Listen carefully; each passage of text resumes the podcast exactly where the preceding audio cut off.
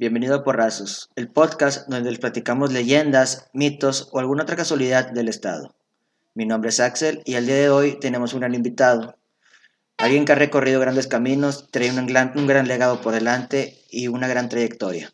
Con ustedes, el señor, el mejor, con mejor dicho, el licenciado Eduardo Alvarado Ginesi, o como muchos mejor lo conocen, Don Reportajes de Alvarado. ¿Cómo se encuentra, señor? Bienvenido. Muy bien, muchas gracias y gracias por la invitación a platicar con ustedes. Encantado de recibirlos y pues lo que gusten ahí comentar. Claro, claro. Usted, bueno, eh, sabemos su trayectoria y que ha mantenido algún legado con, desde su padre, que fue que empezaron con, con, estos reportajes. ¿Sabe usted o conoce qué fue lo que lo motivó o que, cuál, cuál fue la causa por la cual se, empezó este, vaya, vamos a nombrarlo este... Sí, este recorrido, es cómo realizar estos, estos reportajes. Bueno, sobre todo por el, el amor por Nuevo León. Esa es una de las cosas que a mí me, me motivó mucho y, y me inspiré mucho en, en, lo que mi padre pues había iniciado tiempo atrás, ¿verdad? De, de mostrar al público pues lo que son las tradiciones y las costumbres de nuestros pueblos. Entonces, él en aquellos años pues lo hacía de una manera, yo lo hago actualmente de otra forma, pero conservando sobre todo el mismo perfil, porque esa es una de las cosas que no se ha perdido y al contrario de todo esto, le hemos agregado junto con la tecnología, pues muchas cosas dentro de, de lo que es la producción propiamente, ¿no? Entonces a mí me inspiró mucho, sí, el, el, amor por nuestro estado, el conocer de raíz, pues por qué comemos cabrito, por qué hablamos como hablamos, por qué somos lo que somos, ¿no? Entonces es una de las cosas que, que pues a través de los años la gente lo ha recibido muy bien. Yo lo denominé hace tiempo porque, bueno, pues teníamos que marcar algo, sobre todo una directriz dentro del programa, un eslogan, el periodismo de lo nuestro. Entonces, pues es el periodismo de lo nuestro, todo lo que nos hace sentirnos orgullosos, ¿verdad? Cada uno en su terruño. Y México, como es mágico, tiene tantas cosas, una riqueza enorme en lo histórico, en lo cultural, en lo folclórico, en lo gastronómico, en lo que son nuestras leyendas, en lo que es nuestra música, nuestros bailes. Todo eso, pues eh, vale la pena rescatarlo y, y sobre todo, pues que el público y las nuevas generaciones lo vayan asimilando, porque pues la preocupación nuestra siempre pues había sido de que se perdiera todo esto, ¿no? A través de los años. Y nos hemos preocupado por eso. Hoy eh, más que nunca. Ok. Ahorita me comenta algo que, bueno, también es uno de nuestros propósitos generales de, este proyecto, de este podcast, que es mantener viva esas, esa cultura, esas leyendas, esos mitos. Yo le tengo una, una pregunta muy en particular. Sí, eh, dale, dale. Está grabando. ¿está grabando? Sí. Ok, pensé que estaba... Hace días yo teniendo una plática entre amigos, eh, estamos viendo que actualmente las edificaciones van para arriba, que se está construyendo mucho para arriba. Y me comenta, no, es que, es que Monterrey es muy grande, se puede construir más para allá, o sea, más para los pueblos. Pero bueno, yo en mi pensamiento comento, siento que el construir o, o dar, poner casas, vamos a llamarlo así, o incitar que la gente se mude a, se vaya ampliando en lugar de, de lo alto a lo ancho, se puedan ir perdiendo costumbres, o sea, se va trayendo gente nueva hacia esos, esos pueblos o hacia esos municipios y se vayan perdiendo las tradiciones que por años han perdurado. ¿Usted cree eso o usted cree que, que no puede afectar el que se construyan, no sé, fraccionamientos o... Mira, hay una canción de José Alfredo Jiménez que dice las ciudades destruyen las costumbres. Y es algo que sí realmente ocurre, ¿no? Eh, al momento en que se va desarrollando un pueblo en donde pues va llegando la tecnología, en donde las cosas van cambiando por las costumbres que se tienen, eh, pues van desapareciendo muchas cosas lamentablemente. Entonces, pues eso es una de las cosas que, que sí hay que considerar que deben de conservarse, porque no podemos negarle eh, y darle la espalda a nuestra historia, a nuestras tradiciones, a nuestras costumbres. Eh, sí es cierto que necesitamos de la evolución, necesitamos del desarrollo urbanísticamente y, y tecnológicamente, pero yo creo que los cambios no deben de ser tan radicales, ¿verdad? Ok, se construyen nuevas edificaciones, pero deja, deja lo tradicional como testigo de lo que fue. Es muy lamentable que, y eso yo lo he captado muchas veces en, en mis grabaciones, en mis producciones, que pues de repente ya regreso al tiempo, a un lugar en donde ya acudí hace algunos años y ya cambió todo, ya no existe. O, derrumbaron o le cambiaron. Me pasó, por ejemplo, yo mostraba hace años eh, la tradición de la molienda, la molienda donde está la mula dando vueltas oh, y la caña la están machucando, cayendo ahí al trapiche y, y, este, y obteniendo el aguamiel. Y bueno, pues qué sorpresa me encuentro de que ya lo sustituyeron por, molinos de máquinas o por este, cuatrimotos, donde ya no, ya no es la mula, sino es una cuatrimoto. Entonces, yo creo que debe de conservarse sobre todo esto, ¿no? Y lo mismo sucede en los pueblos, que los cascos históricos perduren pese a los crecimientos urbanísticos que haya en la periferia o en las zonas conurbadas. Sí, es algo que bueno, nosotros como, como personas jóvenes este, hemos observado que dentro de nuestro círculo social o familiar nos han comentado que, que Nuevo León no tiene tradiciones, no tiene costumbres, no tiene leyendas. Pero eh, este objetivo, por ejemplo, con, con, con sus programas o, o estos eh, pequeños espacios como el que hacemos nosotros, tratamos de mantener esa, es viva esas esencias de, del Estado, que se mantengan esas leyendas, esos mitos, esas, vivencias, esas tradiciones. Yo, yo difiero un poquito con ese pensamiento que, que, me comentas porque el Nuevo León tiene una riqueza enorme en sus 51 municipios dentro de lo que son las, eh, las leyendas. Las leyendas son el alma de los pueblos, es la pura esencia viva de un pueblo. Un pueblo sin leyendas es un pueblo sin alma. Entonces, de los de los 51 municipios hay muchas leyendas en cada una de ellas y las hemos recogido a través del tiempo, a través del tiempo. Entonces, mitos sí, pues mitos sí hay muchos, pero pues unos se van desvirtuando, otros se van acabando por razones ya de la lógica o de las cosas que, no, pues no es cierto, eso no es cierto. En fin, pero las leyendas, que hay que tomar en cuenta que una leyenda está envuelta en hechos reales, y fantasiosos, porque nunca sabes, pero a través de los años las generaciones la van agregando, le van modificando, pero ahí se mantiene viva. Que eso, eso es algo muy bueno, se mantiene viva las leyendas. Y vaya, pues te digo, hemos recogido cantidad de leyendas y, el afán es también de, dramatizarlas, de, de, que las nuevas generaciones conozcan propiamente porque muchas de ellas son históricas. Está el caso, por ejemplo, de una de las leyendas que saqué en Hidalgo, Nuevo León. Ahí está la historia de amor de una pareja este, que se juró amor y, el personaje es nada menos que el general Ignacio Zaragoza.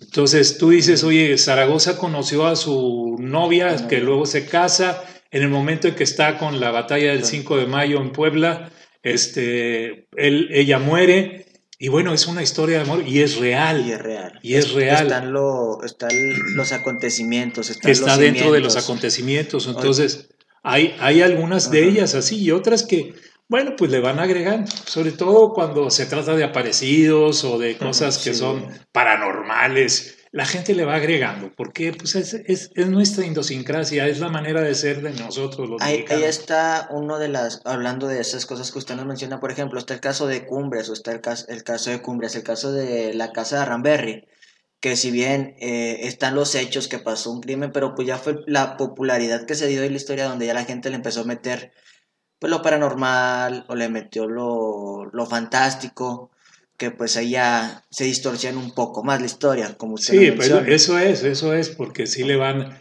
E, en el momento en que suceden este, los hechos, bueno, se recogen a través del, en este caso, en aquellos años, ¿verdad? Fue pues, a través de, de los periódicos. Y, y, como eran noticias que trascendían y se quedaban por lo espectacular, hoy ya no nos sorprende por todo lo que vemos.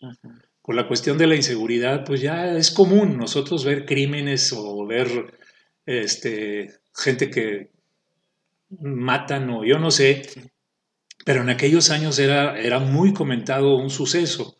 Entonces, al momento en que se va era un escándalo. Y al momento en que se va platicando y se va platicando, pues se van agregándole cosas distintas y, y, la gente le va poniendo más sabor y más cosas que quizá muchas de las que se comentan no son verdades. Entonces, yo cuando saqué precisamente la historia de la Casa de Granberry me basé buscando los periódicos que en aquel entonces publicaron la noticia y saber cómo, hasta dónde llegó, hasta dónde llegó, qué fue. Pues pasó esto, esto y esto y esto, y entonces ahí ya lo, lo, lo, preparas y le, le das forma. ¿Dónde terminó todo esto? Pues terminó de que les dieron la ley fuga a los responsables, a los supuestos responsables, en Suazo, Nuevo León, porque eran allá de Suazo. Entonces dramatizamos nosotros la historia, propiamente, porque dramatizamos así la historia, relacionándolo con la casa de Aramberry. Las nuevas generaciones, este, pues sobre todo porque les resulta hasta de cierto, morbo, ¿no? Sí, de cierto morbo, pero también les resulta interesante. Oye, pues es que, y, si vamos y conocemos y a lo mejor se nos aparece, y bueno, es parte, es parte de eso, ¿no? Como la casa de los tubos, ¿no? Como la casa de los tubos, como otras tantas que la gente les va, les va añadiendo y les va añadiendo. Pero pues bueno. hablando de eso que usted nos comenta, que a veces hay cierto morbo que nos mueve o cierto interés por parte de en ese sentido de ámbitos de las leyendas o mitos, por ejemplo, tengo mi compañero, mi compañero que está en la producción, que él visitó un estado donde se, ¿dónde era el niño Fidencio? En Espinazo. En Espinazo, que fue Espinazo Nuevo León con, con ese interés y pues resultó que le fue muy sorprendente la, la, la experiencia que tuvo. A mí también, hace poco que fui al pueblito de Zaragoza y en Coahuila, también con ese interés y también fue, me resultó una, una experiencia un poco sorprendente. Usted, obviamente, imagino que tiene tantas historias, pero no hay una, una historia que le haya así marcado, sorprendido, que... Que diga, wow. Sí, o sea, que, o sea no, no, no quisiera decir que no creyera, pero que Vaya, lo dejó atónito, vamos a llamarlo así. Pues mira, yo sin pecar de de incrédulo, de, pues no sé, cosas que, uno pueda creer. Yo utilizo mucho la lógica y soy escéptico, ¿no? De, que, bueno, pues hay que, hay que ver. Eh, ver para creer. Ver para creer, porque ver para creer esto. Entonces, eh, a mí me sucedió algo muy curioso en una de las grabaciones. Eh, era eh, se acercaba el Día de Muertos, el Día de Muertos, que es una de las celebridades pues, más importantes de nuestro México. Y más bonitas, la verdad. Y más bonitas, ¿verdad? Porque pues, son, son tradiciones muy hermosas y únicas en México, ¿verdad? Porque pues, son únicas así en México. Eh, me dice el productor, oye, vamos para que selecciones algo de lo que ya tenemos y nada más le demos pie. O sea, nada más le vamos a dar pie a los reportajes que ya estaban hechos con anterioridad y los juntamos en distintos lugares que se hicieron, pues. era una especie de resumen para poderlo pasar dentro de él. Y dije, bueno, ok, oye, pues ¿dónde, Aquí en uno de los panteones. Bueno, pues fuimos al panteón ahí del Carmen o Dolores, no me acuerdo cuál era.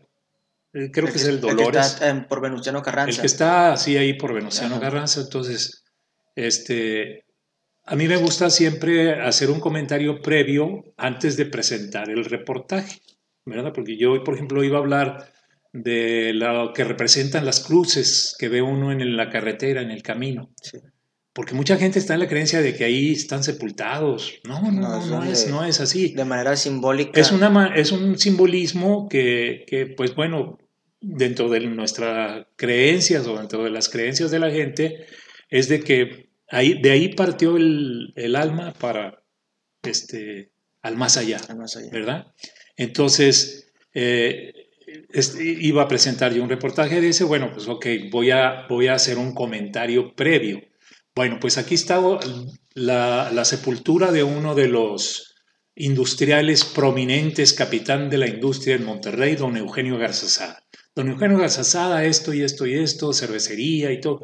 Entonces empiezas a darle pie y ya le das pie al reportaje. Otro reportaje, oye, pues este, vamos a hablar de cómo son los sepelios antiguamente, cómo eran los sepelios antiguamente. Bueno, pues eh, eh, como no había casas funerarias, se velaban en las casas, pero cuando se trataba de traerlos de comunidades alejadas a la cabecera municipal, se hacían unas especies de parihuelas o les llamaban también caridad, en donde traían a la persona envuelta en un petate y entonces este, la llevaban hasta, hasta la cabecera municipal para poderlas velar, entonces darle pie al reportaje. Entonces iba a darle yo pie al reportaje, le dije, hombre, a propósito, quiero darle un poquito ahí, aquí está sepultado mi abuelo, y voy a hablar un poquito de eso antes de darle pie a ese reportaje. Entonces empecé yo a narrar, mi abuelo, migrante italiano, que vino después de la Segunda Guerra Mundial a Monterrey, eh, el de Ancona, Italia. entre sus obras como arquitecto y constructor, pues una de las obras máximas es el Hospital Muguerza, que él lo construyó, y muchas edificaciones en la colonia de, los, de la familia caudalada de aquellos años en Monterrey, como lo era la colonia Obispado, como lo es la colonia Obispado, muchas de esas casas señoriales. Entonces le estaba dando pie y pum, hablo de la situación de las parihuelas y de la caridad. Pues ya, se hicieron varios así y me dice, el productor me llama por teléfono como a los dos, tres días y me dice, puedes venir. Le digo, es que pasa una cosa muy rara. Pasó una cosa muy rara. Cuando tú estabas en la sepultura de tu abuelo, fíjate lo que se escucha. Y entonces, pues yo estaba frente a la sepultura. Don Guido Ginesi, esto, esto y esto y lo otro. Y migrante italiano y todo. Entonces hay un momento de, de, silencio, hay un momento de silencio y se oye algo desde adentro. Sáquenme de aquí. Entonces, donde le digo, a ver, espérate, no había nada alrededor. Alrededor no había nadie. No era una situación de doblaje, que alguien haya metido el sonido. Edición ni nada. Y el productor es de toda mi confianza. Y dijo, la verdad estoy sorprendido, estoy sorprendido porque oh, escúchalo. Le digo, lógica, bueno, pues a lo mejor alguien de allá estaba jugando y se escondió en una sepultura. Una broma, vamos a decir. Algún tipo de broma. Pero no había nadie, nomás estábamos nosotros. Entonces, son de las cosas que, pues, no te las explicas, pero pero existe, existe. Una ocasión, y esto no fue dentro de una grabación, porque no fue dentro de una grabación, nunca lo he contado, ¿eh? porque nunca lo he contado. Yo eh, estuve en la redacción de noticieros durante 27 años. En esos 27 años, pues pues hicimos muchas cosas dentro de nuestra actividad como reporteros, como redactor de noticias, como locutor de noticias, noticierista y todo eso. Y en una de las ocasiones estaba yo en la redacción y estaba muy mal de mi garganta, traía amigdalitis y me escucha porque Hoy en día pues hay unos rastreadores de frecuencias que escuchas cuando hay algún accidente, escuchas las frecuencias de los puestos de emergencia. la vibración y todo. No, ah, no, no, a, través, radios pues. Eh, en, un, en un aparato escuchas ahí 51 en la calle de fulano de tal, 51 es un muerto. No sabes de qué tipo, si fue por esto, fue por lo otro. Entonces, hablo yo, antes no había eso y tenías que hablar por teléfono para saber ¿Qué novedades había dentro de la ciudad, o sea, del área metropolitana de Monterrey? Pues que hubo un accidente acá, otro acá y otro acá. Pero yo andaba con esa disfonía y me dice, me dice el comandante de la Cruz Verde, oye, te oigo muy mal. Le digo, sí, fíjate que ando muy mal. oye, ¿pero qué te pasó? Pues no sé, te voy a mandar un doctor. En aquel tiempo, de lo que pasó a esto, no teníamos consultorio, hoy tenemos una especie de consultorio ahí que atiende un médico y pues ve cualquiera de nosotros ahí los trabajadores. Y me dice, te voy a mandar un, doctor para que te cheque. Y me mandó una ambulancia, me mandó un doctor. Era en la noche. Ya eran como las 9, 10 de la noche. Entonces, ya me ve el doctor y pues yo así mal, ¿no? Me inyecta. Me inyectó. Entonces ya salí yo a las cosas de las 11, 11 y media de la noche, llego aquí a casa y me puse a checar porque había una noticia que tenía que, yo tenía que entrar a las 4 y media de la mañana, dormía tres horas diarias en aquellos tiempos, tres, cuatro horas cuando mucho. Y tenía que estar checando, en aquellos años, en la madrugada estaba un segmento de noticias ECO, que lo tenía el licenciado Saludowski, lo tenía Talina Fernández y lo tenían varios ahí. Entonces, había una noticia, no me acuerdo de qué había pasado, trascendental, que tenía que estar checando. Estoy en la casa, entonces prende la luz mi esposa, ya yo en la cama, y me sentía mal. Me dice, ¿ya te viste? Le digo, ¿qué pasó? No me asustes, vete en el espejo. Y estaba entre azul y verde yo la cara, hace cuenta. Entonces empezó, empezó una especie de taquicardia. Y dije yo, ay, caray.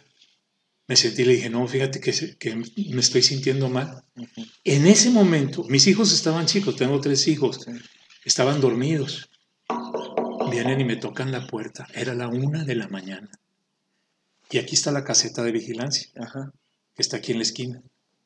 Y viene el guardia y me, le dice a mi esposa, perdón señora, el licenciado se encuentra bien. Dijo, no, lléveselo al hospital. Yo, cuando yo pues, digo, ¿cómo te dijo eso, verdad? Sí. Entonces, dijo, sí, lo voy a llevar, le encargo a los niños. Voy a dejar la casa, pero lo encargo. Aquí voy a estar al pendiente. Pues me fui, me atendí. Sí, efectivamente me causó reacción la inyección que me habían puesto. No sé qué había pasado. Al día siguiente viene el vigilante en la mañana. Yo no fui a trabajar porque pues me sentía mal. Viene y me dice, ah, porque le dice a mi esposa, ¿cómo amaneció el licenciado? Ya un poco mejor. Y en eso salgo y le digo, muchas gracias, señor, muchas gracias por, por haberme... Dijo, era mi obligación. Le voy a decir una cosa y no me lo va a creer. Cuando yo vine a tocarle, antes de que yo viniera a tocarle, pues está la caseta. Yo vi un espectro blanco que circundaba su casa así y daba la vuelta. ¿Y qué es eso? Es que estuvo usted en peligro de morir. Andaba la muerte cerca. Pues mira, se me pone. Sí, no, y, te digo, ¿qué le dijeron? Pues, son muy escépticos, ¿no? ¿Cómo puede ser posible? Él me lo comentó, yo te lo comparto, pero no, pues no sé, hasta ahorita no creo yo cómo haya sido. Sí me sentí mal, pero ¿por qué él tuvo ese aviso? Sí, o sea, ¿cómo, cómo tuvo esa prevención de, llegar en poder el momento? Avisarme, o sea, de, decir, les voy a avisar porque estoy viendo que la muerte anda cerca de ahí. Y caray, hay gente que sí tiene pues cierta premonición, tiene cierta sensibilidad para, para eso, ¿no? Digo, no sé. Son cosas que uno a veces no son se cosas explica. que uno no, se, explica. Sí, claro, no, no, no, son cosas muy sorprendentes y ya pues saliendo un poquito ya de ese tema más, un poco algo más relajado. Sí. Una pregunta que yo tengo muy importante que hacerle es que, bueno, pues vemos que usted viene de un legado, que fue su padre. Sí. Usted, en caso de, no sé si piensa en el retiro, o no sé si piense en el momento de pues, descansar. Sí. No sé si alguno de sus hijos o ya tiene alguien que quiera continuar el legado de, de, estos, vaya, de, este, de esos programas que a generaciones, porque pues yo lo platico con mi padre, que mi padre también es, le, le gusta ver y a mi abuelo, que es algo que se ha, ha trascendido de generación en generación. ¿Usted ya, ya tiene a, a no sé, como le comentó, alguno de sus hijos o alguien cercano que algún sucesor para, para continuar con esto. Sí, sí, de hecho acabo de presentarlo hace poquito, lamentablemente por la cuestión de la pandemia no hemos podido continuar con esto, pero ya lo presenté en uno de los programas. Mi hijo el más chico, Guido, Guido Danilo, que él es licenciado también en comunicación. Este, pues seguramente será el que le siga, claro, pero tendrá que ser con, su estilo, ¿no? Ya un estilo ya pues más nuevo, más joven y todo eso. Ajá. Usted, o, bueno, como comentó su estilo, ¿usted tuvo el estilo igual que su padre? ¿O usted le dio su estilo? ¿O su Fíjate papá que le fue- dijo cómo Mira, cómo mi padre, mi padre tenía un estilo totalmente distinto, porque él se basaba más la- en la improvisación, en la improvisación. Te doy un ejemplo. Un día estábamos en Parras de la Fuente y yo todavía no salía con él, porque todavía no salía con él. Estábamos grabando una especie de historia, una historia ahí en el pueblo, y era una historia de un revolucionario y la iba a contar un señor muy peculiar, un personaje Ajá. un personaje muy peculiar. Entonces lo esperábamos porque iba a llegar en una calandria, en una calandria de esas Antiguas. antiguas, caballo. Y entonces ya estábamos listos ahí en la plaza y de, de- de Parras, y en eso, ahí fue donde yo me di cuenta cómo papá utilizaba las cosas que a veces te rodean o en el momento en que te rodean, y eso lo empleo yo hoy en día. Ajá. Listo, Lick, ya viene la, ya viene la, la calandria con el señor, le dice el, el camarógrafo. Y en ese momento, en ese momento, empieza a, tocar las campanas de la iglesia, Ajá. cuando eran las 12. Entonces empieza a escuchar 5, 4, 3, 2, clan, clan, clan. Y ahí se agarró. Cuando ya son las 12 de la noche, en este pueblo de Parras de la Fuente, Coahuila, cobran fuerza las leyendas. Y nosotros tenemos una cita con un personaje. Ahí viene ya. Chucutu, chucutu, chucutu, Qué Viene el caballo con la calandria. Sombrero de quepí, capa así negra, y se baja. Buenas noches, señor. Estoy a sus órdenes para contarle la historia que sucedió aquí en Parras de la Fuente. Wow. Entonces, yo te Tener ese, envolvía. e- ese timing, pues. Ese, cuando las campanas de la iglesia marcan las 12 de la noche y que se escucha el lamento de los coyotes o de los... Así le empezó papá el reportaje. Y yo dije, qué mágico se ve eso, se escucha. Y eso es lo que tengo que aprender. Entonces yo aprendí mucho y lo envolví. Pero, ¿qué es lo que en mi caso es? Contestando tu pregunta. Yo me metí más también a la investigación, aprovechando ese estilo, Ajá. ¿sí? De, de- de improvisación, pero también a meterme al- a la investigación. ¿Sí? Entonces, eh, papá tenía miedo de que yo cambiara, no lo he cambiado. O sea, el estilo, la forma y todo eso están ahí. Cada quien con su manera de decirlo, con su forma de decir. En pocas palabras, está la estructura, está la base. Está la estructura, la base, entonces uno le agrega para poder afianzarla eso. Y yo me siento orgulloso porque lejos de que esto pudiera ser simplemente pues una historia o un reportaje o un programa de televisión, se ha convertido hoy en día en un programa didáctico en un programa donde los mismos estudiantes de las escuelas primarias y secundarias lo ven y sirve de aprendizaje. Sí, realmente, o sea, a lo mejor saco un lado que no debería, que es un lado, el lado fan. Yo, sinceramente, yo lo he seguido desde que soy pequeño de edad, que pues fue de donde a mí me interesó la historia, los reportajes y las historias que usted contaba. Y algo que siempre me ha, me ha causado duda, o bueno, siempre he tenido esa duda, ¿cómo se programa usted los reportajes? ¿Llega, con, llega alguna cabecera municipal? ¿Llega con un con algún alcalde o algún alguien de ahí o cómo, cómo usted preparaba o se han preparado desde pues, los, los reportajes de su padre Siempre avisamos, Ujú. porque siempre avisamos de que vamos a ir. Pero Desde sí- luego ya tenemos pero se le avisa a, a, a- a las autoridades, autoridades. para que estén al pendiente, que no caigamos de sorpresa. ok Pero con quienes nos coordinamos mucho es con, pues con maestros, con la cultura, con turismo, con la gente de, de historiadores o cosas de esas, ¿no? Para pues, lo, que- lo que te digo, o sea, para poder tener las bases, para poder tener las bases de lo que va a ser propiamente el contenido propio del programa, ok o sea, el contenido del programa. vaya. Entonces sí, sí, tenemos que avisar, no llegamos de, Sí. de imprevisto ahí, no. No, yo pensé que tenía que, o sea, con la misma gente de los pueblos o No, y hay otra algún cosa. contacto o No, así. hay otra cosa también. Muchas veces es la intuición, el olfato, el saber que puede ser trascendental. Te doy un ejemplo. Un día estaba produciendo con la televisión estatal TV Nuevo León Ok. Canal 28. y fuimos a una de las comunidades muy alejadas del municipio más alejado, por así decirlo, de la ciudad de Monterrey Ok. que ellos dicen que son los últimos y yo digo que son los primeros, porque hacen colindancia con San Luis Potosí, Mier y Noriega en Nuevo León. Fuimos, Entonces, para eso, dos chicos, así como ustedes, me pidieron, tenían un programa que se llamaba La Licuadora, y me pidieron que querían hacer un tras bambalinas de cómo se hacía el programa de reportajes de Alvarado. Vénganse para que vean cómo se hace. Muy bien. Bueno, pues fuimos, te digo, es una de las comunidades muy alejadas de la cabecera municipal de Mierinoriega, ahí vamos.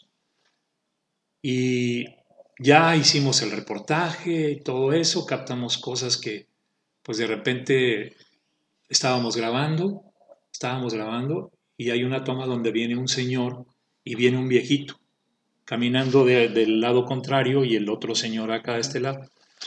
Entonces le digo, tómale, tómale, toma eso, toma eso.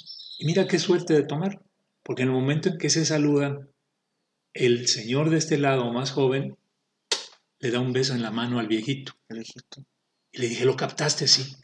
Bueno, es una señal de respeto al padre, al abuelo, al padrino, a la persona que es tu admiración de cierta forma, Ajá. porque era costumbre anteriormente. Sí. Lo hacían con los sacerdotes, lo hacían con otra gente, pero es una señal de respeto. En lugar de, de, de, pues como los españoles que se besan en los cachetes, Sí. del dos, dos, dos lados, esto es, ¿cómo le va? Sí, porque yo tengo, tengo entendido que los contextos de los saludos, por ejemplo, eh, dacta de épocas antiguas, sí, que por ejemplo, la- el típico palmadazo de espalda se daba porque era la forma de, de- de asegurarse que no tuvieran algún arma o cuando se, se saludan así, agarrando el Sí, son, antebrazo. son cosas, son, Son- cosas que esos, pues bueno, a través del tiempo Sí. se van deduciendo, Entonces, ¿no? e- esa manera de, de dar el respeto, como usted menciona, con el beso en la mano. Lo grabamos y bueno, dije, y los chicos se quedaron sorprendidos.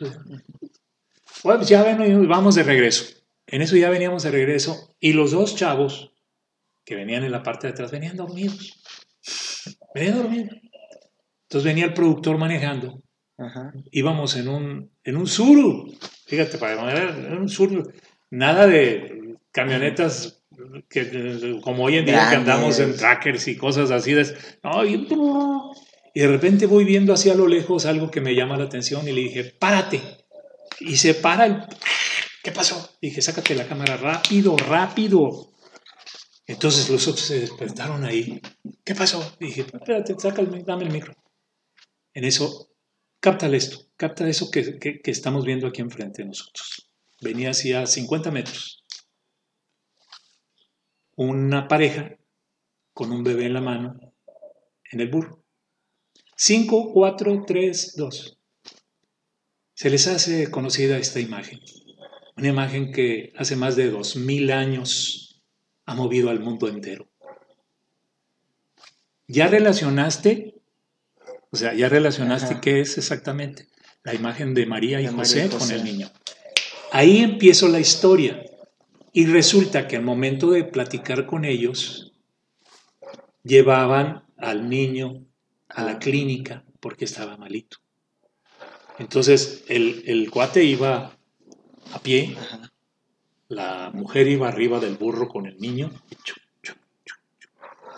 La historia se hizo muy bonita. Le dije, así se hace reportajes de Alvarado.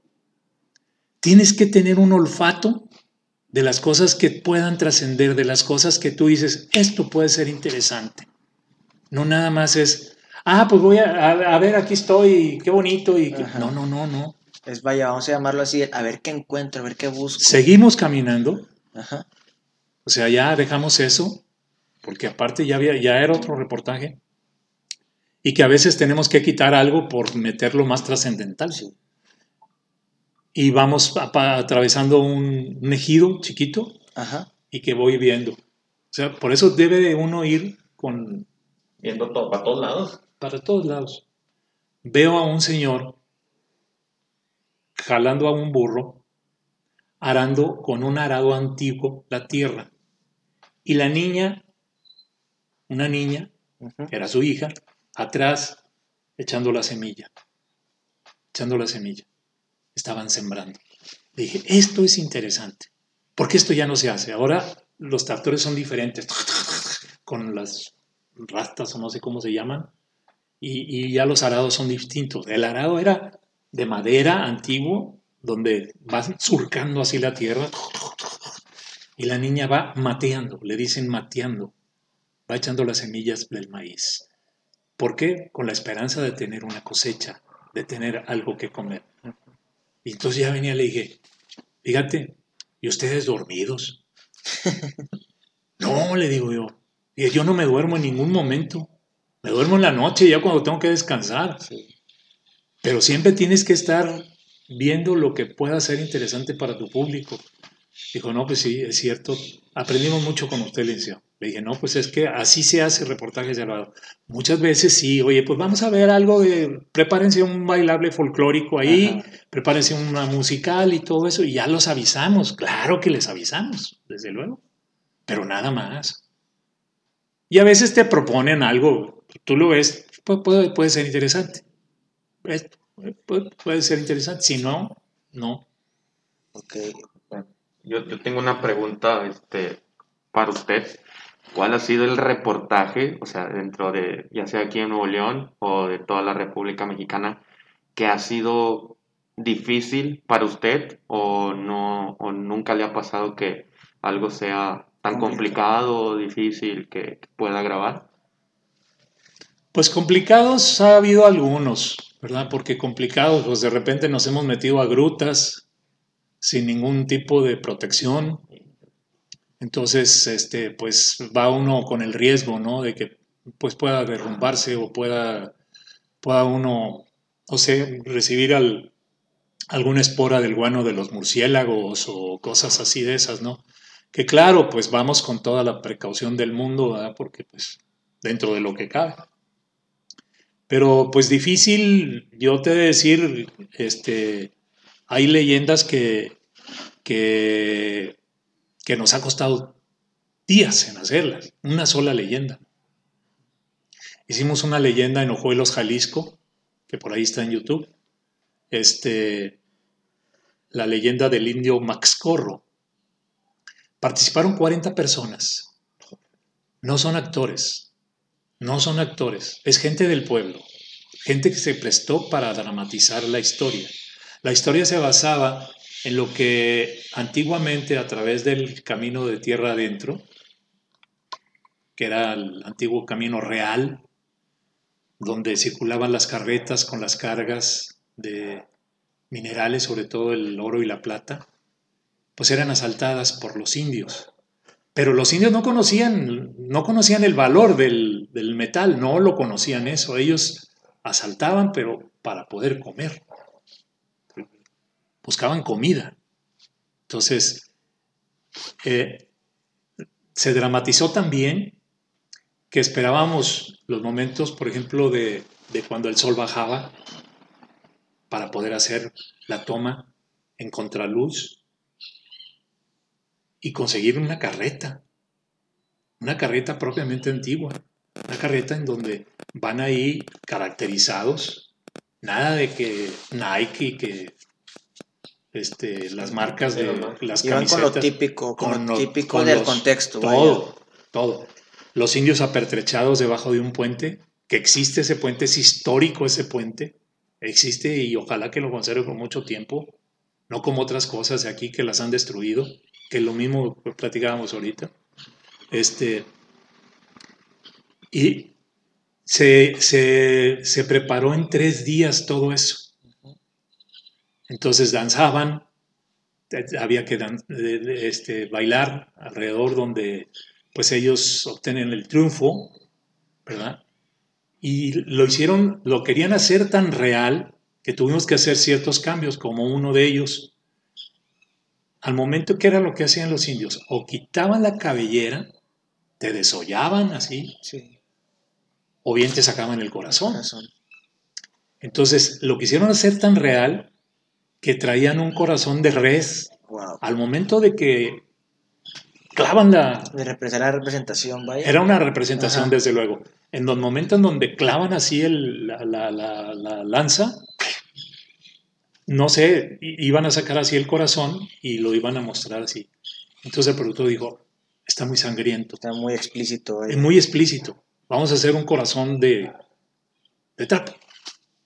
¿Por qué? Porque cuidamos muchos aspectos, muchos aspectos. Entonces, eh, el, el- el lenguaje que ellos utilizaban era el, el, este, el lenguaje original de los indios que habitaban esas tierras.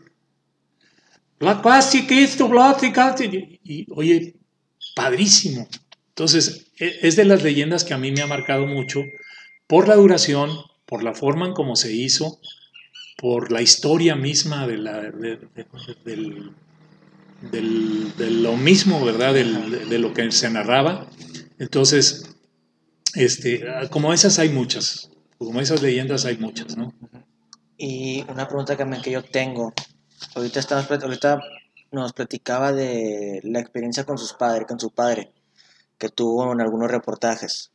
¿Usted recuerda el primer reportaje que usted hizo solo? O sea, ya, ya sin el acompañamiento de su padre, ya cuando Sí, se da ese pase de antorcha usted ya le toca Sí. hacerlo. Mira, fueron varios, porque ahorita uno de los que recuerdo así, que lo platiqué recientemente en otra entrevista que tuve por ahí, se me ocurrió eh, pues mostrar las diferentes facetas de los indigentes, de los que andan en la calle, que no tienen propiamente dónde dormir y que eh, pues había que ver por qué. ¿Por qué? ¿Por qué quedaste en la calle? Pues quizá a lo mejor porque te relegó tu familia, quizá a lo mejor porque pues te quedaste o nunca te casaste, no tuviste hijos, no tuviste nada y pues andas deambulando ahí, murieron tus padres y andas deambulando ahí, porque económicamente te va mal y pues te lanzas a la vagancia, ¿no?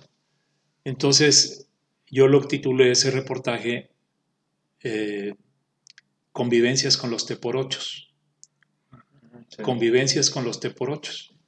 Y entonces, pues el teporocho, yo dije, bueno, hay teporocho melancólico, el teporocho, el, el, el, el, Bonachón. el bonachón, el, el, el, que, pues de cierta forma también es este, cómico, Ajá. cómico, el otro que es bravo, que por lo mismo que le ha sucedido, pues este, el carácter. el carácter, ¿no? Entonces dije, voy a sacar las diferentes facetas. Así me fui al mercado del norte, estaba haciendo mucho frío ese día, estaba en una rueda ahí con de, de unos 5 o 6 teporochos con una fogata. Estábamos a 2 grados bajo cero, 2, 3 grados bajo cero. Entonces dije yo, híjole, pues esta es buena historia, aquí voy a, voy a sacar algo bueno. Ajá. Tuve que llegarles con dos botellas de tequila para Hacer poder confianza. entrar. Y les dije, voy a grabarles en televisión, la cámara está dentro de la, de la camioneta.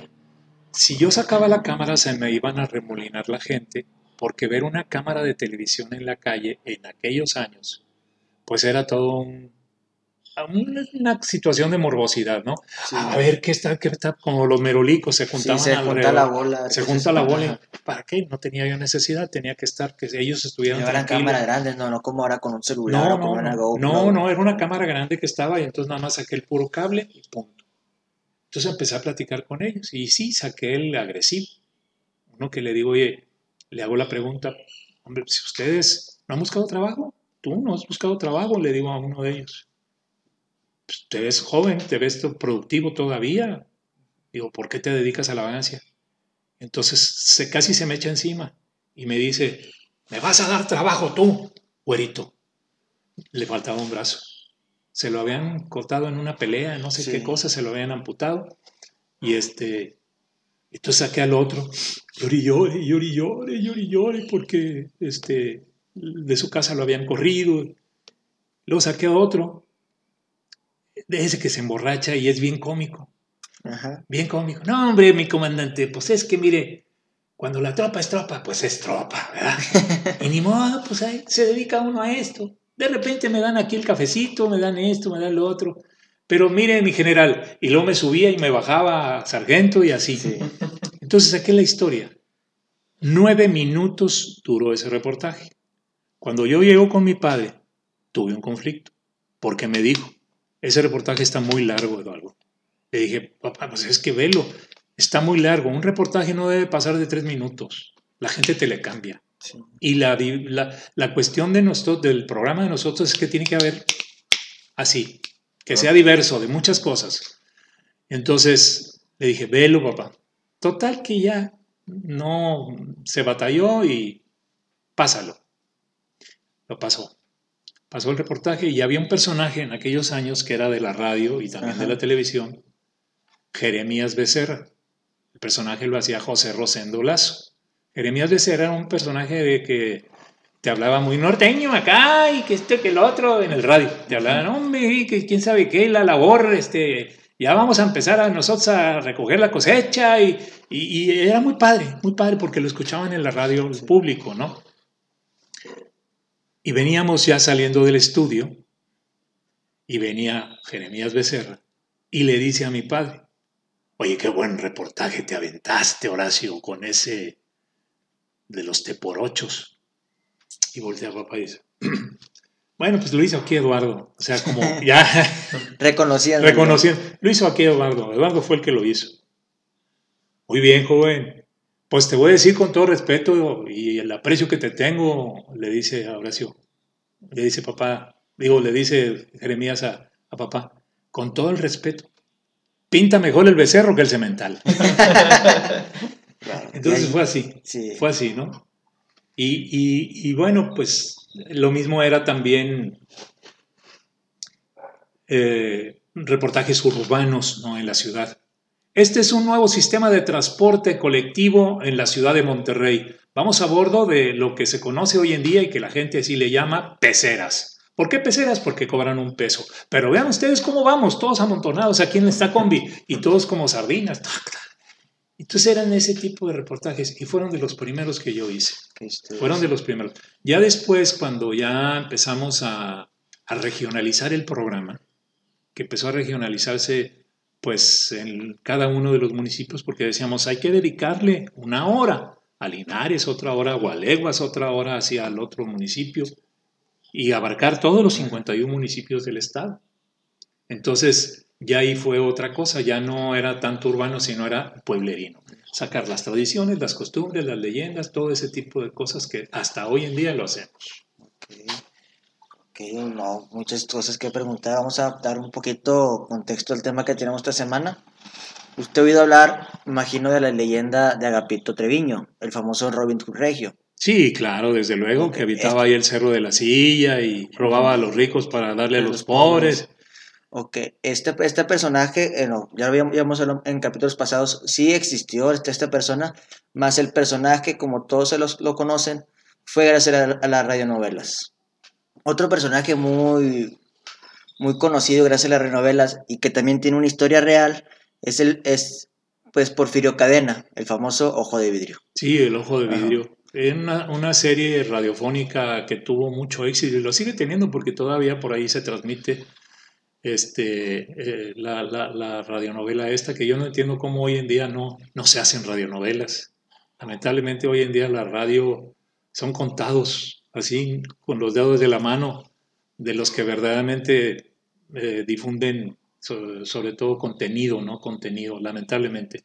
Y sí, esa novela, pues, eh, de muchos capítulos, pues, la gente estaba al tanto. Yo Más lo de recuerdo de 300 niño. capítulos. Sí, yo lo recuerdo porque de niño, de niño escuchaba que mi abuelo y mi abuela escuchaban, escuchaban el ojo de vidrio, ¿no? Yo llegué a conocer a Mario Fernández, que era la voz de Porfirio Cadena.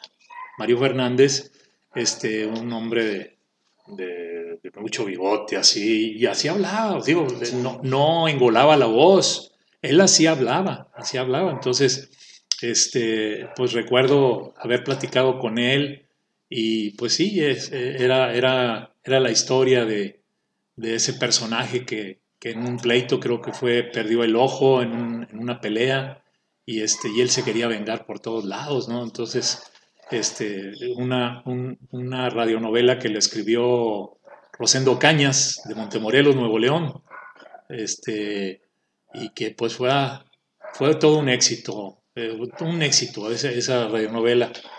Y, lo que a mí pues sí me agradó mucho fue haber conocido a otro de los escritores, el Bate Calderón, que también escribía, porque pues como esas estaba Caleimán y estaban otras tantas radionovelas, que la radio en aquellos años tuvo una evolución tremenda dentro de las radionovelas, que repito, no sé por qué hoy en día no, si hay talento, o pudiera decirse entre comillas, ¿verdad? ¿Por qué no? se van más a lo visual. Se, van más a las tonterías. Porque no es posible que, le den un micrófono a alguien, y no critico a nadie, sinceramente no critico a nadie, este, que, te dice, este, a ver, mamacita, ¿cómo te trataron anoche? Sí. Por favor, o sea, están violentando, están violentando la ley federal de radio y televisión, que ya de por sí está ultrajada, está mano, manoseada por todos lados y todo. Y tú dices, qué, qué, qué, qué mal, porque la función de la radio y la televisión eh, debe, de, debe de cumplirse. Divertir, entretener, informar, no destruir, porque debes de construir sobre todo. Entonces es, es lamentable. Y sí, yo sería, sería por este, darle mi voto de confianza para para que se hicieran de nuevo esas radionovelas. Sí, pues esta, esta radionovela creada en el año 57 por don Rosendo Cañas. Sí, Rosendo Cañas. Rosendo Cañas nunca imaginó que después de pues ya casi más de 60 años, pues aún siga vigente esas historias, la gente las siga recordando, ya que fueron más de 22 series y como le comentaba, más de 300 capítulos, y pues sigue estando en el, en en el gusto de los radioescuchas. Como usted nos mencionó hace unos segundos, eh, la voz la interpretaba don Mario Fernández. Mario Fernández. Fallecido ya hace más de 20 años. Sí. Que pues fue quien le daba vida a Porfirio. Además, este, con este personaje llegó a tener grandes giras por todo México y Sudamérica. Fue pues, pues obviamente, además de las radionovelas, motivos de algunos libros y películas. Rosendo, el autor, falleció lamentablemente en el año 78. Sí. De hecho, pero ya las grabaciones de las radionovelas se hicieron entre el año 1963 y el año en que dejó de existir su autor. Carlos Rodríguez, el hijo de Porfirio, en la novela mencionó alguna vez. Yo creo que El Ojo de Vidrio es la novela más representativa del noreste de México. Sí. Aunque nunca se ha hecho acreedora alguna distinción de este tipo. Sí, es cierto, muy cierto. es cierto.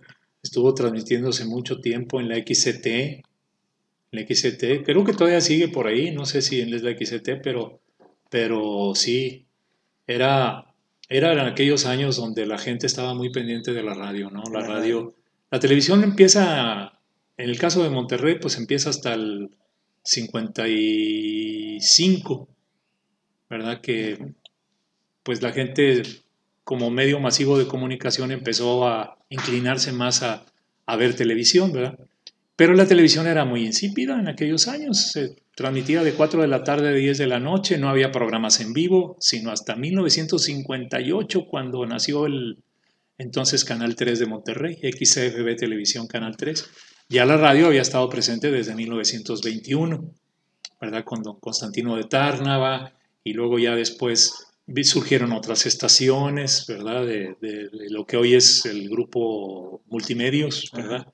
Que, empezaron a crecer, empezó a crecer la radio y, empezaron a crecer también las audiencias. Entonces, eh, pues yo creo que deben retomarse muchas de las cosas que anteriormente funcionaron y que no deben de, olvidarse, que no deben de olvidarse.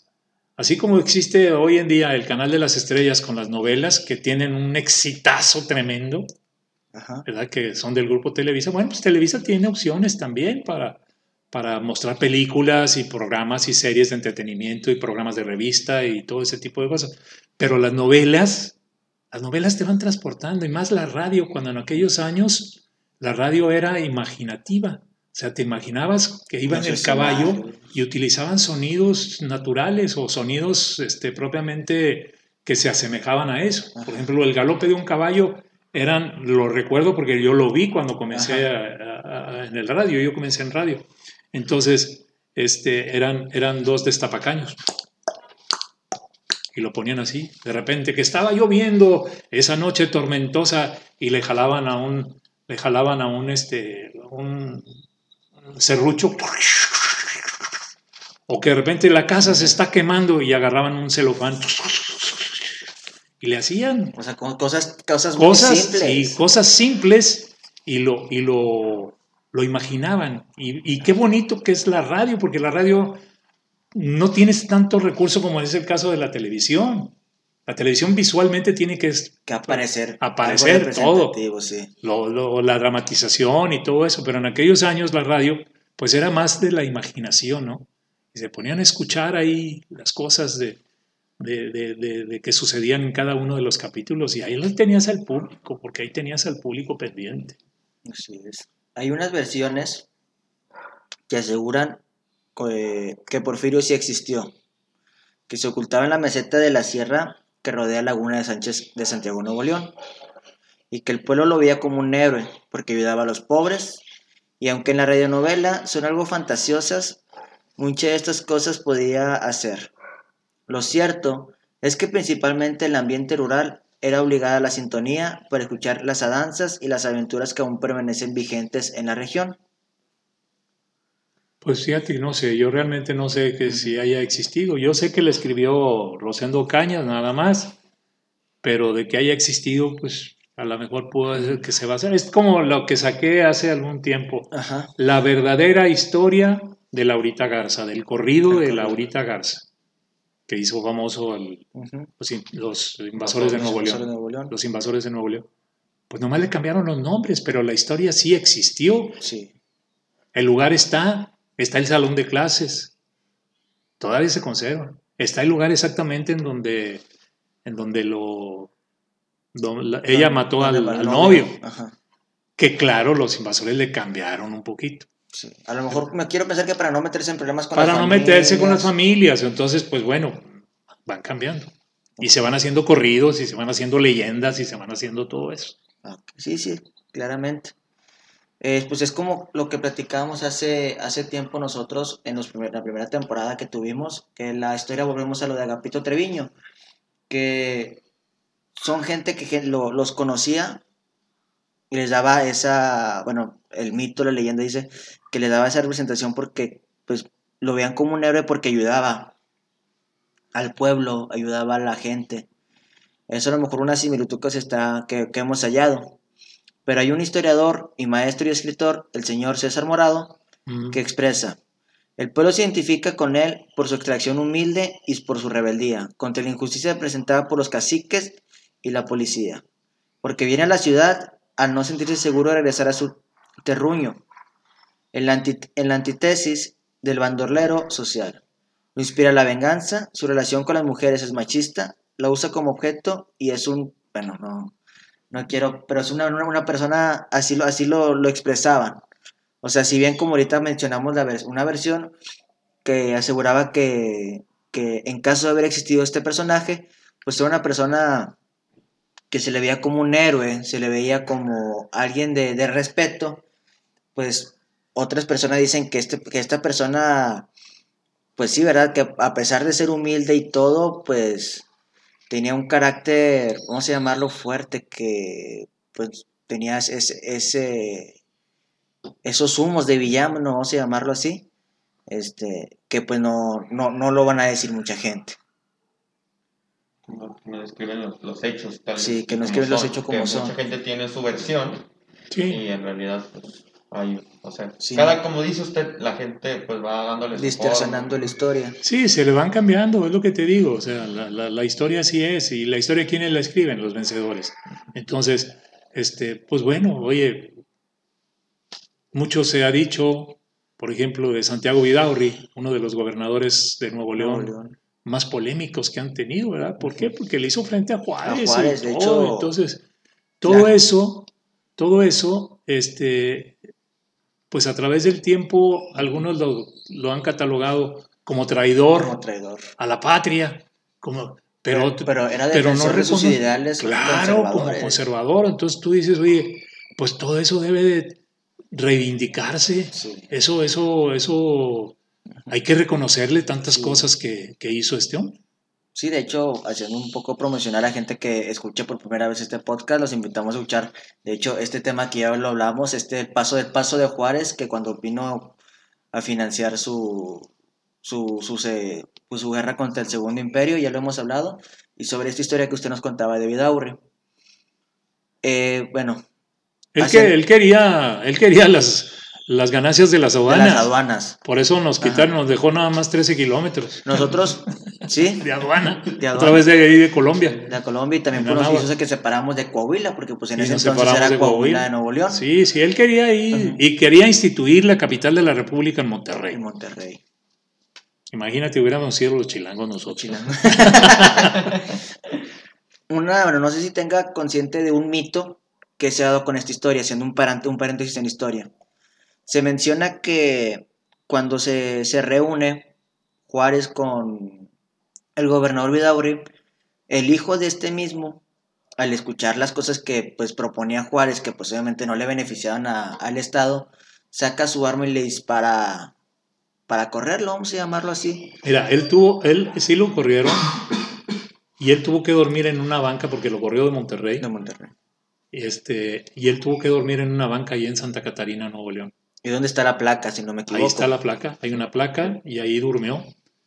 Pero él se regresa a Saltillo y ahí en Saltillo, ahí es donde hace la división ya. División. A ver, préstame el mapa y fue lo que nos dejaron ahí el, el cuernito ese que tenemos nosotros como Ajá, estado de Nuevo León. ¿no? Porque pues teníamos hasta playa también, las playas de Cadereyta, Matamoros.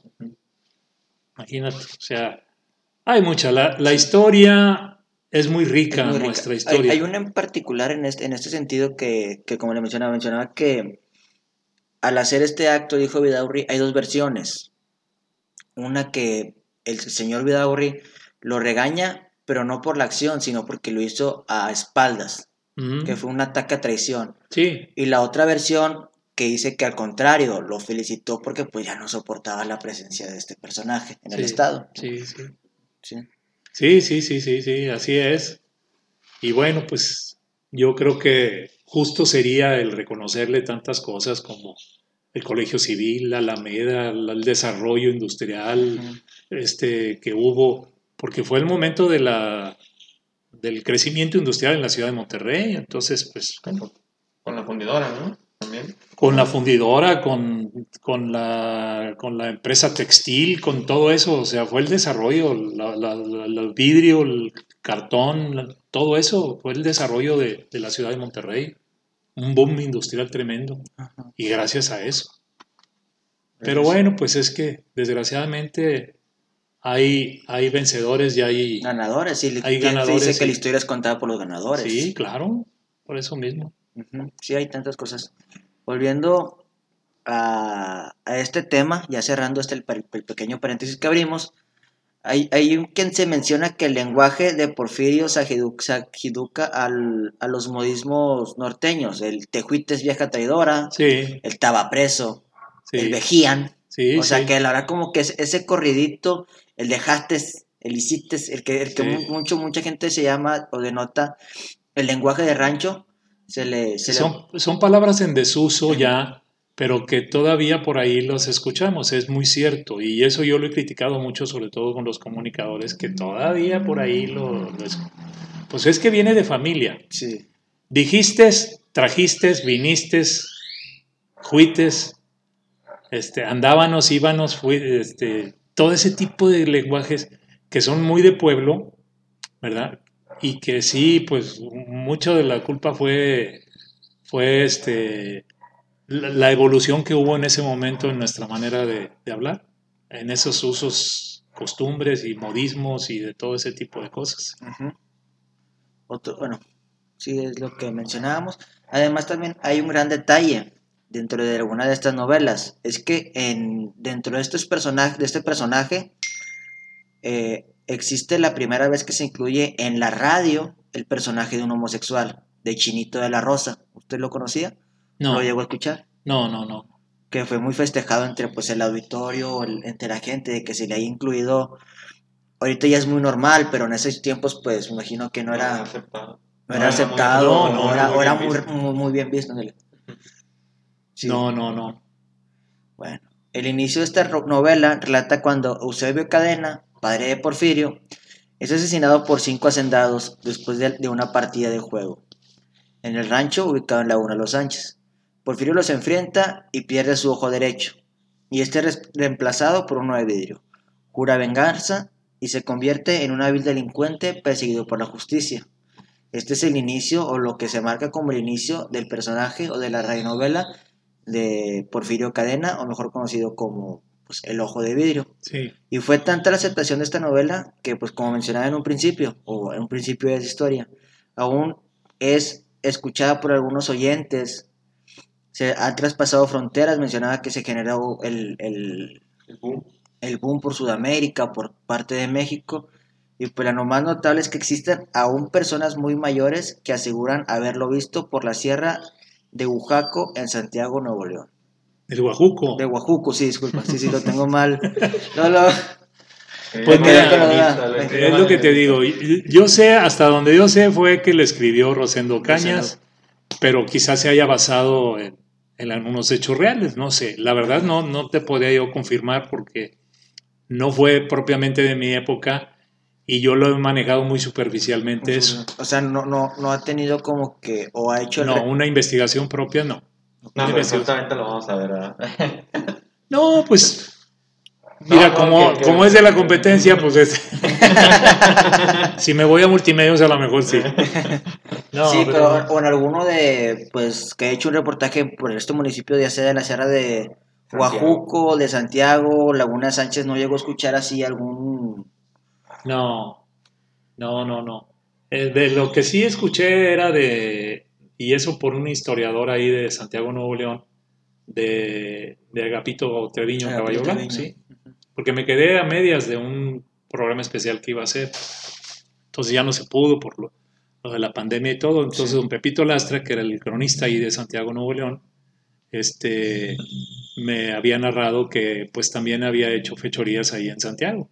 Sí, pues Pero se menciona que, que este personaje que usted comenta, Agapito, este, el, este aura eórico con este personaje fue gracias a las radionovelas, porque realmente esta persona que pues sí existió, este, solamente se dedicaba a robar.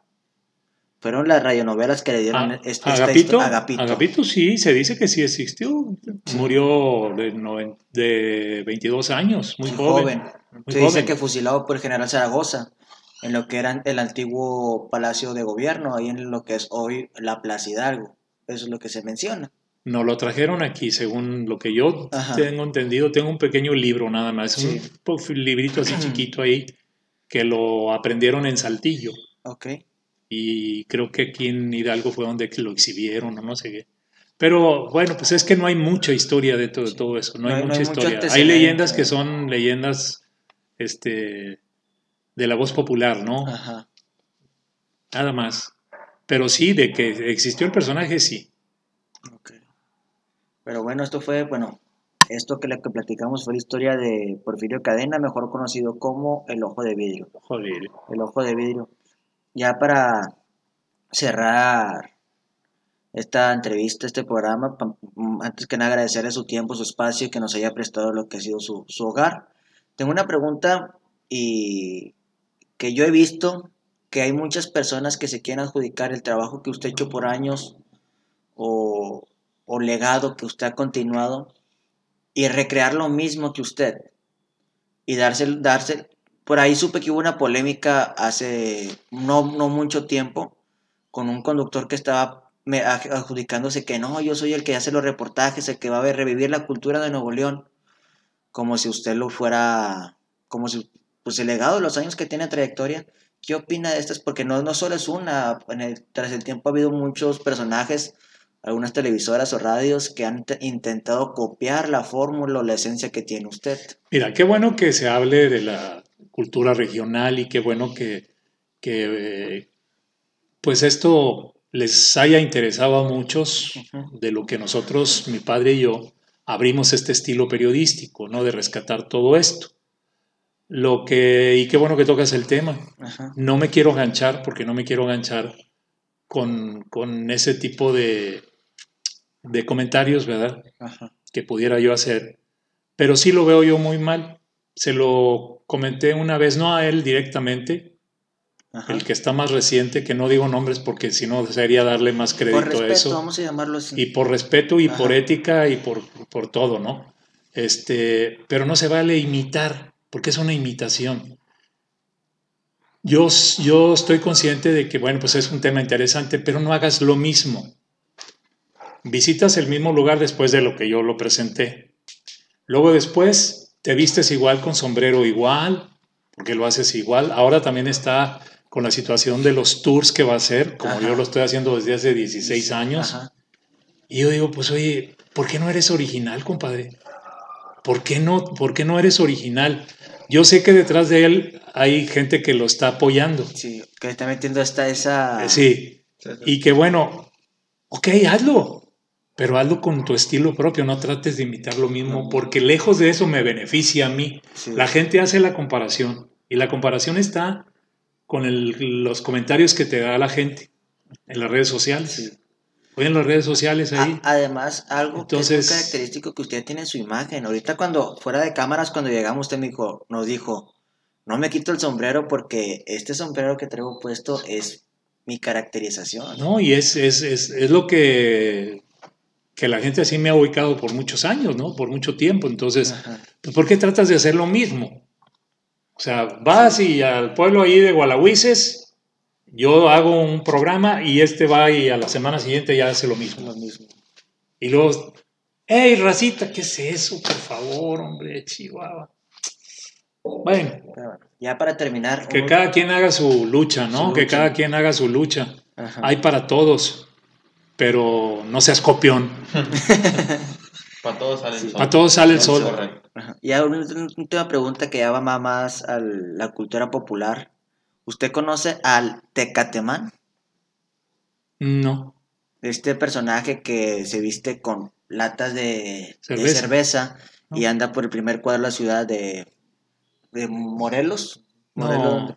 Fíjate que tengo mucho tiempo de no ir al centro de Monterrey, ahí al- a, a- a- ¿cómo decíamos nosotros? Ahí a, a, la- Moreliar. a morelear, Moreliar, sí. a morelear por la calle de Morelos. Hombre, ya mucho tiempo. Y es que pasa una cosa que, que qué bueno, ¿no? Porque no me gusta ser descortés a mí. Ajá. Lo ven a uno en la calle y te van parando y parando y parando y No parando y parando y no, gusto. te, y no te dejan andar a gusto. oiga una foto, oiga una foto, una foto y una foto. Entonces, pues qué padre, ¿no? No me gusta a mí despreciar a nadie, ni mucho menos. Pero, pero sí, este, pues a veces la piensa uno para poder ir a los Sí. lugares Sí, donde hay el mucha precio gente. de la fama, dirían Donde- mucho. Sí, donde No, hay pero, mucha gente. pero ahí también se ve su éxito de que Ah, no, claro, lo- sí, y lo eso ve yo lo agradezco. Yo te digo, yo me siento agradecido. muy orgulloso, muy agradecido con Dios primeramente, con mi familia, con todo lo que se ha logrado a través de los años y que yo lo hago con el mismo entusiasmo, las mismas ganas como cuando comencé por primera vez a hacerlo. Y, y bueno, pues sí, este, hemos recibido muchos reconocimientos por eso, tanto públicos como privados, de organismos de todo índole, la medalla al mérito cívico por el ramo del periodismo. Entonces, yo digo, pues ahí los pone uno en la pared, ¿no? Los cuelga Ajá. uno ahí en la pared, que son quizá a lo mejor cosas que yo las agradezco, pero son cosas banales, ¿no? Ajá. O no sé. Pero la mayor presea que yo tengo, aquí la tengo. Y es el cariño, el reconocimiento del público principalmente. Excelente, señor. De verdad, muchas gracias por, le vuelvo a repetir, por su tiempo, por su espacio. Nada que agradecer. Este, si este pequeño espacio quiere anunciar algo, sus redes sus sociales, redes sociales, los, lo sus tours. Sí. Ah, bueno, mis tours los aprovecho quienes quieran y viajan muchos jóvenes también, ¿eh? fíjate, porque viajan muchos jóvenes. Este, mi página en internet es www.reportajesdealvarado.com.mx, donde ahí publico las, eh, eh, fechas que tengo de destinos, de diferentes destinos a lugares donde hacemos turismo. Los teléfonos ahí aparecen, ¿verdad? Son cuatro teléfonos que tenemos ahí. Eh, pues estoy en las redes sociales en Facebook, del personal. Sí. Es lic.eduardo Alvarado Ginesi, página oficial, que también por ahí me han tratado de copiar ahí, pero bueno. Eh, la fanpage, que es en donde publicamos todos los reportajes, ¿verdad? Este, que transmitimos, que es- eh, se pasan a YouTube, pero es la fanpage. Es este, reportajes de Alvarado, nada más, fanpage. Eh, en Instagram es reportajes, nada más. Ajá. En Twitter es eh, reportajes.tv. Y acabo de entrar a TikTok, fíjate, tengo apenas 15 días de haber entrado a TikTok. No quería porque yo criticaba mucho a, A los a los, TikTokers. a- sí, a los que entran ahí porque le digo, oye, pues eso de estar haciendo muecas y para acá y para allá y bailando ahí, tratando de imitar, pues a mí no me llama la atención, digo, yo respeto Sí. y, y qué padre lo hacen, ¿no? Pero yo no, yo, pues yo no lo hago y además ya no tengo edad para andar haciendo eso. Entonces, pero entré con, con cosas ahí que de repente pueden caber y entré en el TikTok y en Ajá. TikTok es este reportajes de Alvarado. Reportajes de Alvarado. Reportajes de Alvarado. ¿Verdad? Y tengo un canal de YouTube, que ese sí los invito, porque ahí estoy cocinando, me pongo a cocinar con mi esposa. Este, de repente encuentro cosas así cortas y hago el reportajito ahí tipo en vivo. Es eh, Lo Nuestro con Alvarado en Lo YouTube. nuestro con Alvarado. Lo Nuestro con Alvarado. Es un canal de YouTube para que se suscriban ahí también igualmente. Ok, señor. No, pues muchas No, gracias. muchas gracias, muchas gracias Sí, a por usted. la plática, por la Ajá. entrevista y este, cuando gusten. Muchas gracias, señor. Ya saben, aquí eh, mi nombre es Axel. No nos pudo acompañar Tony, mi compañero Grilla en producción y Armandito Clemente en la edición. Esto fue por sus Podcast y como siempre les digo, que el hombre pájaro los acompañe y que la luz de Margarito los ilumine. Muchas gracias y adiós. Muchísimas gracias, este, agradecido.